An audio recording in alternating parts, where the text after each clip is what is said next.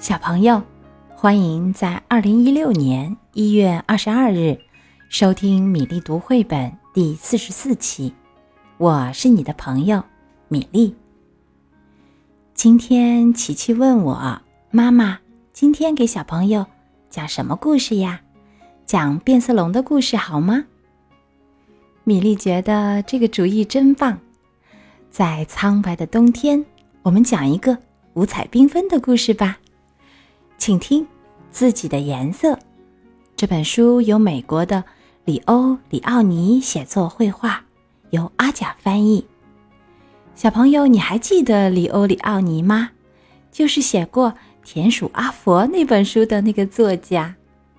好啦，现在故事开始啦。鹦鹉是绿色的。金鱼是红色的，大象是灰色的，猪是粉红色的。所有的动物都有它们自己的颜色，只有变色龙例外。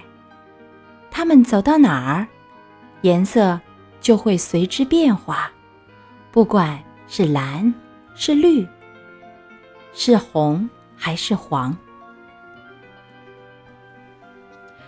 站在柠檬上面，它们是黄色的；藏在石楠花丛中，它们是紫色的；坐在老虎身上，它们就有了和老虎一样的条纹。有一天，一只。站在老虎尾巴上的变色龙对自己说：“如果我一直待在叶子上，我就会永远是绿色的，那样我也会有我自己的颜色了。”想到这儿，他就高高兴兴的爬上最绿的一片叶子。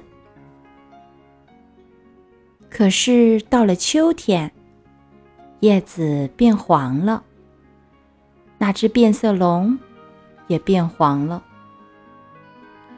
后来叶子变红了，变色龙也变红了。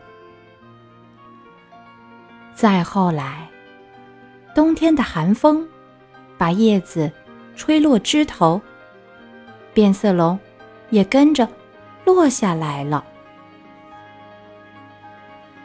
在漫长的冬夜里，变色龙变成了黑色的。可是，当春天来临时，他走到外面，来到一片青草地。在那儿，他遇到了另一只变色龙。他讲了自己的伤心故事。难道？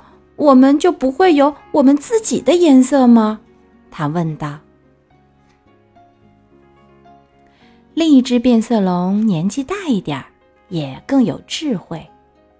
他说：“恐怕我们不会有自己的颜色的。”可是，他接着说：“为什么我们不待在一起呢？我们走到哪儿，颜色……”还是会随之变化，但是，你和我的颜色总是一样的。